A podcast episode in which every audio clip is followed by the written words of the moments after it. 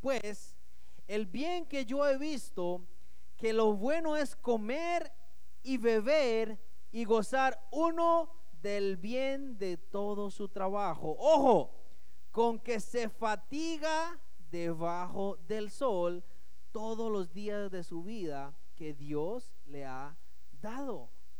Salomón está diciendo, yo no veo bien que una persona que tiene demasiado empiece a guardar y todo, si al final no se lleva la riqueza. Pero lo que yo veo bien es que las personas disfruten de la comida, disfruten de su mesa y que gocen uno del bien de todo su trabajo.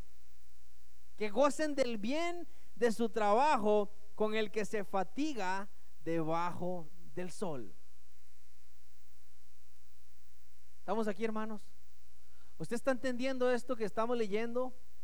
Salomón está diciendo de que lo bueno que él vio es que se pueda usted gozar con el esfuerzo de su trabajo.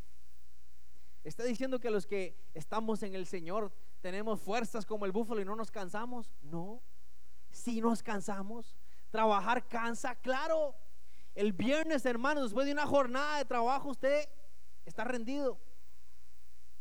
Algunos desde el lunes ya están rendidos, pero ya, ya eso es otro tema.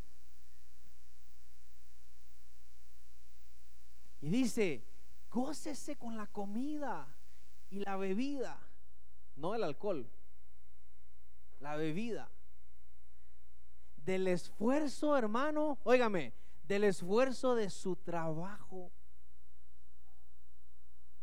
con el cual se fatigó trabajando. Y ojo lo que dice al final del verso 18, con que se fatiga debajo del sol todos los días de su vida que Dios le ha que.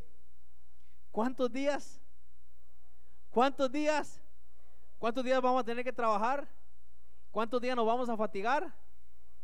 ¿Lo estoy diciendo yo? ¿Quién lo está diciendo? Se imagina lo triste que es vivir esa vida todos los días fatigado y morirse y irse al infierno. Qué tristeza debe ver eso.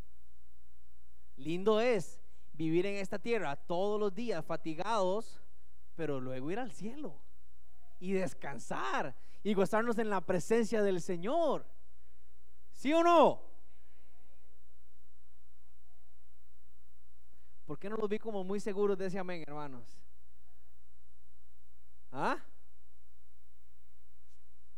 Lo está diciendo Salomón que nos vamos a fatigar. Ojo lo que dice el verso 19, hermanos. Ojo lo que dice el versículo 19. Asimismo, a todo hombre a quien Dios da riquezas y bienes y le da también facultad para que coma de ellas y tome su parte y goce de su trabajo. Esto es que don de Dios, porque no se acordará mucho de los días de su vida, pues Dios le llenará de alegría el corazón. ¿Qué está diciendo aquí Salomón? De que Dios da riquezas. De que Dios no quiere un pueblo pobre, no. Él da riquezas, pero con la riqueza da la facultad de gozarse y de disfrutar la riqueza que Él nos da. ¿Estamos aquí? ¿Cuántos quieren riqueza? Ahora todo el mundo lo piensa así como, uy, ¿qué digo ahora, Dios mío? Hermano, yo no quiero ser pobre. Yo quiero la bendición de Dios en mi vida.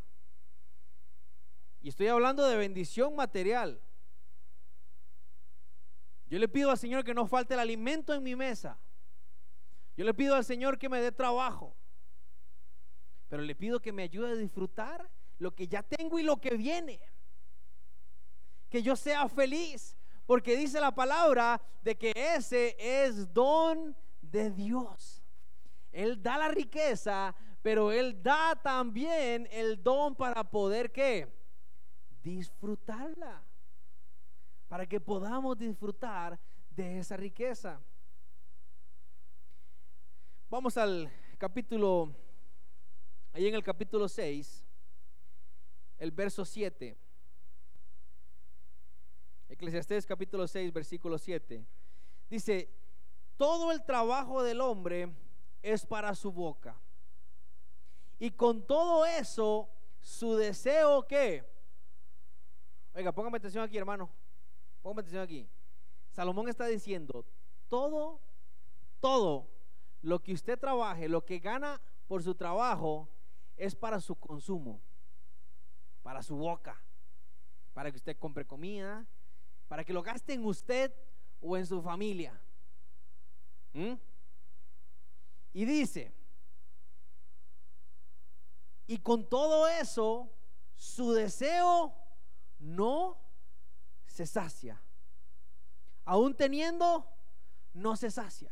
Porque muchas veces pensamos, si yo tuviera una casa en la playa, ya fuera feliz. Mentira. Si yo tuviera, si esta casa la pudiera hacer de dos pisos, ya fuera feliz. Mentira. Si yo pudiera cambiar el carro, ya fuera feliz. Mentira. La felicidad la da el Señor. ¿Eh? La felicidad la da el Señor. Versículo 8. Porque, ¿qué más tiene el sabio que el necio? ¿Qué más tiene el pobre que supo caminar entre los vivos? Más vale vista de ojos que deseo que pasa.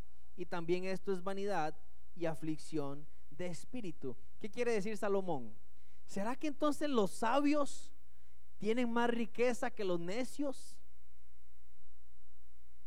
¿De qué le sirve a los pobres, a alguien que, que sea pobre, que no tenga muchos recursos, comportarse bien delante de la gente si su corazón está triste? Si su corazón está mal. Salomón dice, mejor es disfrutar de lo que mis ojos ven que estar mal por lo que simplemente deseo. ¿Qué quiere decir la palabra con esto? Usted, hermano, por estar deseando algo más, no está disfrutando lo que ya tiene. Y cuando venga algo nuevo, no lo va a disfrutar porque entonces ya quiere el próximo. Es fácil. Disfruta lo que ya tienes. Disfrutemos lo que ya tenemos. Él da el don para que lo disfrutemos. Sí, hermanos, hay que decir amén, pero lo estamos viviendo. Yo tampoco pude decir amén. Cuando me hicieron la pregunta, ¿y lo está viviendo? No, yo tampoco pude decir amén. Porque hay dos cosas que están afectando al pueblo de Dios. Mateo capítulo 6, versículo 25. Mateo el capítulo 6, vamos, verso 25.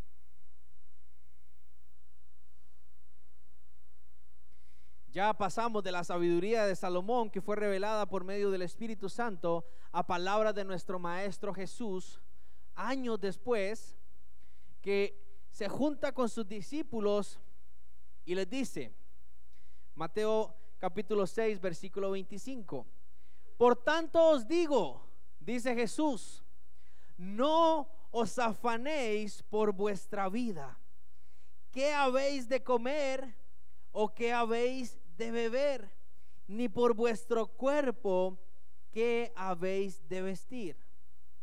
Y lanza una pregunta. ¿No es la vida más que el alimento y el cuerpo más que el vestido? Ahora, póngame atención aquí. Anteriormente vimos que Salomón dijo que lo que usted gana trabajando es para qué? ¿Es para qué? Para el propio consumo. Para comer, para vestir y para la casa y los gastos y todo eso. Ahora, ojo lo que nos está diciendo Jesús. ¿No es la vida más que el alimento y el cuerpo más que el vestido? Jesús está diciendo que la vida es más que eso. Ahora, hermano, analícese por un momento. ¿Qué es lo que más usted hace de lunes a viernes? Sí, sí, ahí escuché. Trabajar. Trabajar. Para que les quede claro. Sí, trabajando. Está hasta de lunes a viernes. Cuando nos preguntan, me, es curioso porque me di cuenta hasta hace unos pocos días, hablé con un compañero que tenía mucho de no verlo y me dice, ¿qué? ¿Cómo estás? No sé qué. Bien, bien. ¿Y qué? ¿Qué? ¿Cómo va todo? De aquí, trabajando. ¿Qué otra respuesta va a dar uno? Trabajando. ¿Sí o no? ¿Ah? Y Jesús nos está diciendo, hey, señores, la vida es mucho más que eso. Es mucho más que eso. Verso 26. Mirad las aves del cielo. No siembran ni ciegan, ni recogen en graneros. Y vuestro Padre Celestial, ¿qué hace? Las alimenta. ¿No valéis vosotros mucho más que ellas? ¿Y quién de vosotros podrá, por mucho que se afane, añadir a su estatura un codo? Y por el vestido, ¿por qué os afanáis? Considerad los lirios del campo, cómo crecen, no trabajan ni hilan. Pero os digo que ni aun Salomón con toda su gloria se vistió así como uno de ellos. Y si la hierba del campo que hoy es y mañana se echa en el horno, Dios la viste así, ¿no hará mucho más a vosotros, hombres de poca fe? ¿Alguien quiere decir amén? Bueno. No os afanéis, pues, diciendo, ¿qué comeremos? ¿O qué beberemos? ¿O qué vestiremos? Porque los gentiles, ¿quiénes? Los gentiles buscan todas estas cosas, pero vuestro Padre Celestial sabe que tenéis necesidad de todas estas cosas. Mas buscad primeramente el reino de Dios y su justicia. ¿Y cuántas? Todas estas cosas os serán añadidas. Así que no os afanéis por el día de mañana, porque el día de mañana traerá su afán. Basta a cada día que su propio mal. El afán y la ansiedad. Jesús habla a sus discípulos y les dice, señores, no se afanen. ¿Cuántas veces, hermanos, hemos leído este versículo? ¿Estamos aquí, iglesia? ¿Estamos aquí, sí? ¿Le está ganando el sueño?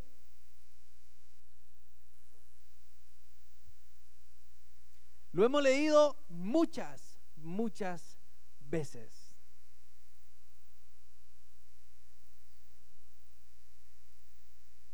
Cuando recibí esta palabra, pude sentir a un Señor, al Señor Jesús, molesto y triste. ¿Sabe, hermano? Porque como lo vimos, como lo dijo Salomón, no nos podemos quitar el trabajo de encima. No nos vamos a quitar la rutina de lunes a viernes o de domingo a domingo de encima. Usted no se la va a quitar. Usted no se va a quitar las deudas de encima. Usted no se va a quitar los problemas de encima, hermano. Pero ¿sabe qué es lo que está pasando con la iglesia hoy día? Que los padres están llegando a su casa bajo un nivel de tensión tan grande que cuando se comunican con su esposo o con su esposa terminan agarrados. A sus hijos ya no son palabras de amor lo que le están dando, sino que son regaños y gritos. Y el Señor Iglesia no está agradado de estas cosas. Hay personas que no pueden dormir. Estoy hablando de personas que están aquí esta mañana. Hay personas que no pueden dormir porque el estrés les tiene una tensión muy grande en su espalda. Hay personas que tienen la espalda completamente tensionada por el estrés del trabajo y Dios no está agradado de esas cosas. ¿Está usted aquí, iglesia? Hay personas que tienen días de estar mal con su pareja, con su esposa y con su esposo por el estrés de las deudas y por el estrés de los hijos y por el estrés de la rutina y Dios no está agradado de eso. Hay personas aquí que han estado quejándose de su vida en su corazón. Que pereza esta vida, que pereza esto, que pereza lo otro, que pereza lo que está pasando. Y Dios no está agradado de esas cosas, iglesia. ¿Está usted escuchando esta mañana? ¿Está usted oyendo esta mañana?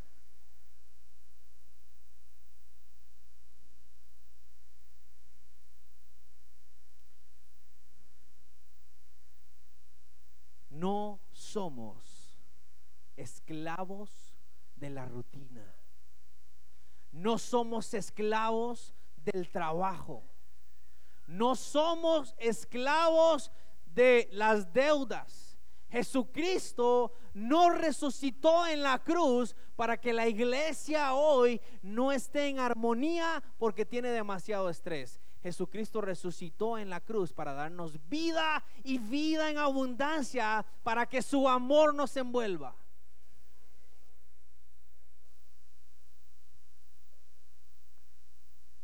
Pero hay personas que se, ha acumulado tanto el estrés en tu vida y en tu mente que ya no lo puedes controlar. Y esta mañana yo tengo un mensaje de parte de Dios para tu vida. Hoy estamos aquí en ayuno. Estamos los líderes, los pastores ayunando, porque Dios quiere esta mañana tocar tu vida y Él, Él quiere aflojarte la espalda. Él esta mañana quiere traer sanidad a tu vida. ¿Sabe? Cuando Jesús dice que los pajaritos comen de la mano del Señor, ¿sabe qué quiere decir, hermanos? No es que los pajaritos están en el nido y solamente abren el piquito y el Señor les echa la lombriz, no. Los pajaritos tienen que bajar a la tierra y buscar la lombriz. Pero usted nunca va a escuchar un pajarito diciendo, ay, se me están cayendo las plumas del estrés.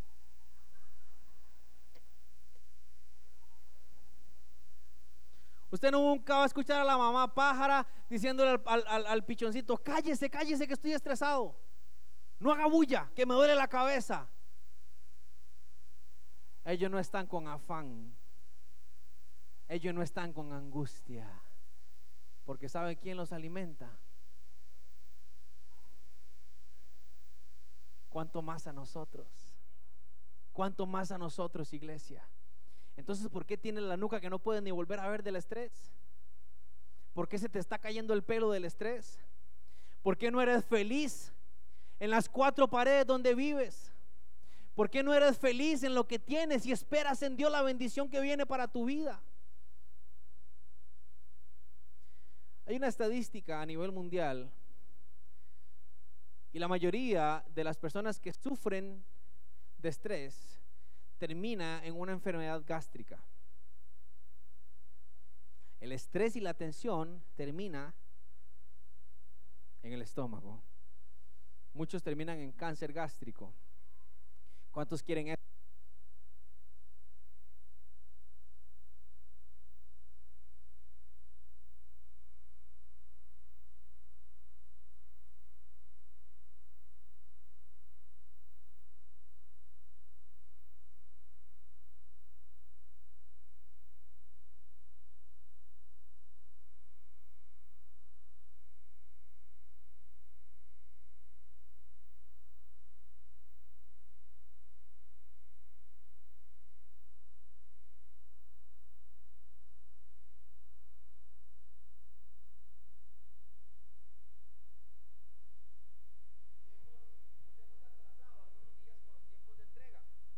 Cuando hay una casa en construcción y no llegan los muebles, hay problemas y hay atraso y eso genera mucho estrés.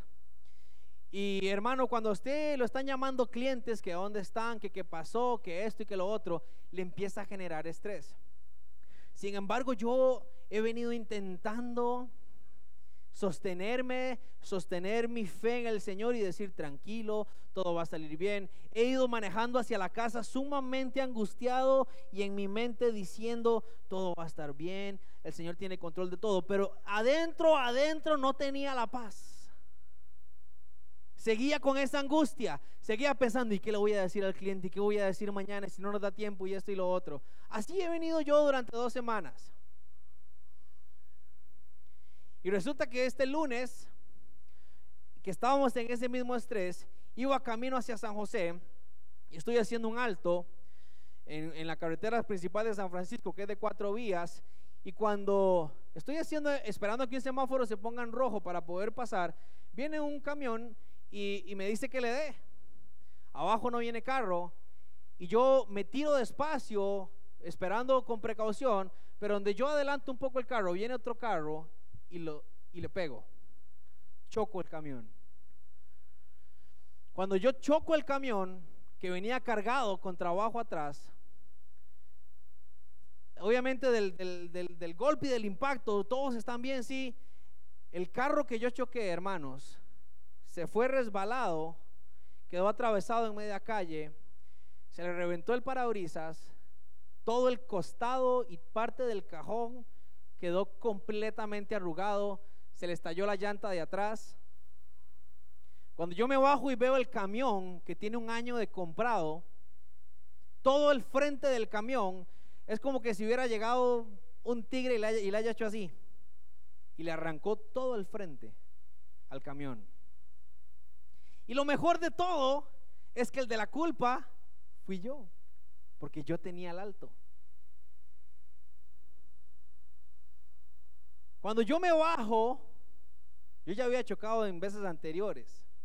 Ya sabía más o menos cómo era el proceso de tener que llamar a mi tío, que es el dueño, y decirle, choqué un carro de su empresa y lo espedacé.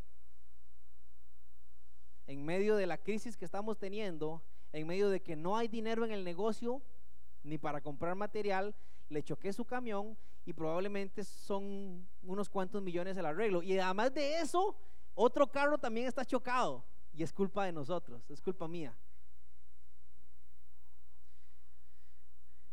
Hermanos, cuando yo me bajo y vuelvo a ver el camión y veo toda la escena, todo con Israel, todo, todo con Israel empieza a decir, angústiese, angústiese, ahora qué va a hacer, piense, piense esto y lo otro.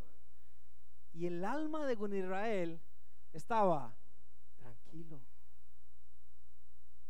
yo estoy en la situación. Por un momento me preocupé del por qué no estaba yo angustiado. ¿Qué me está pasando? ¿Será que quedé tonto del golpe?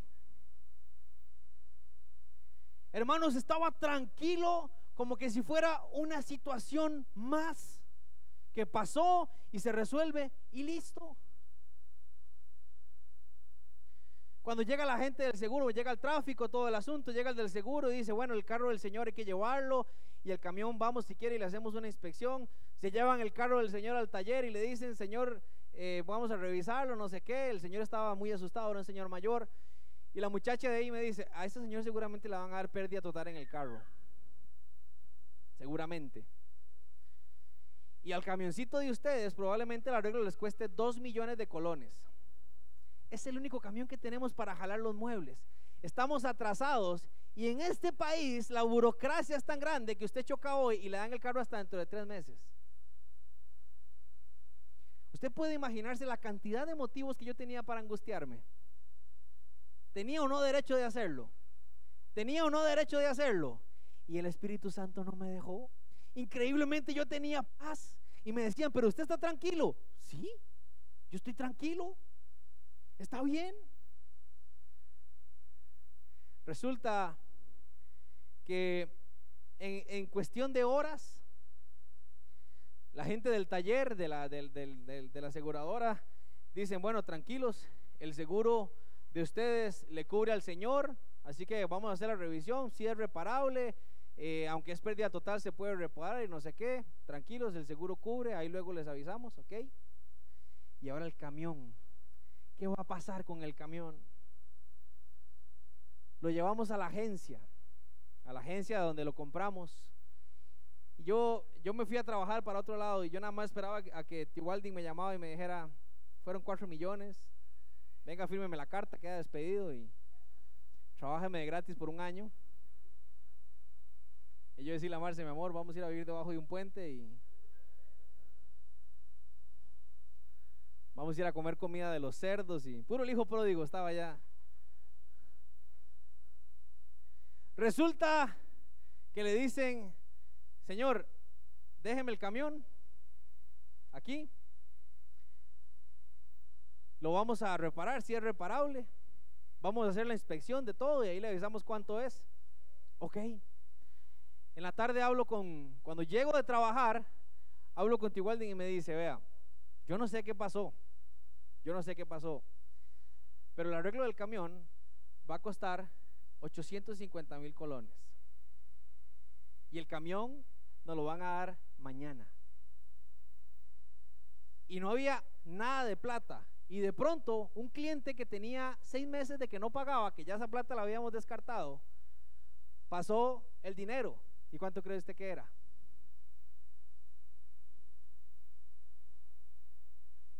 ¿Sí?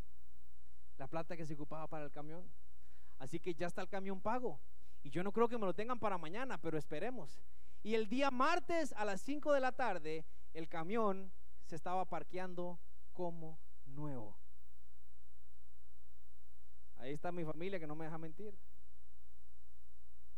Y el Espíritu Santo no me dejó angustiarme porque Él me dijo, hey, tranquilo, yo estoy en control.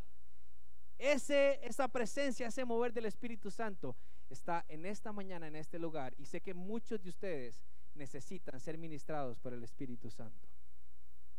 Si tú necesitas eso y quieres eso, yo quiero invitarte a que tú pases aquí al frente. Aquí hay gente que está ahogada por dedos. Póngase en pie, póngase en pie.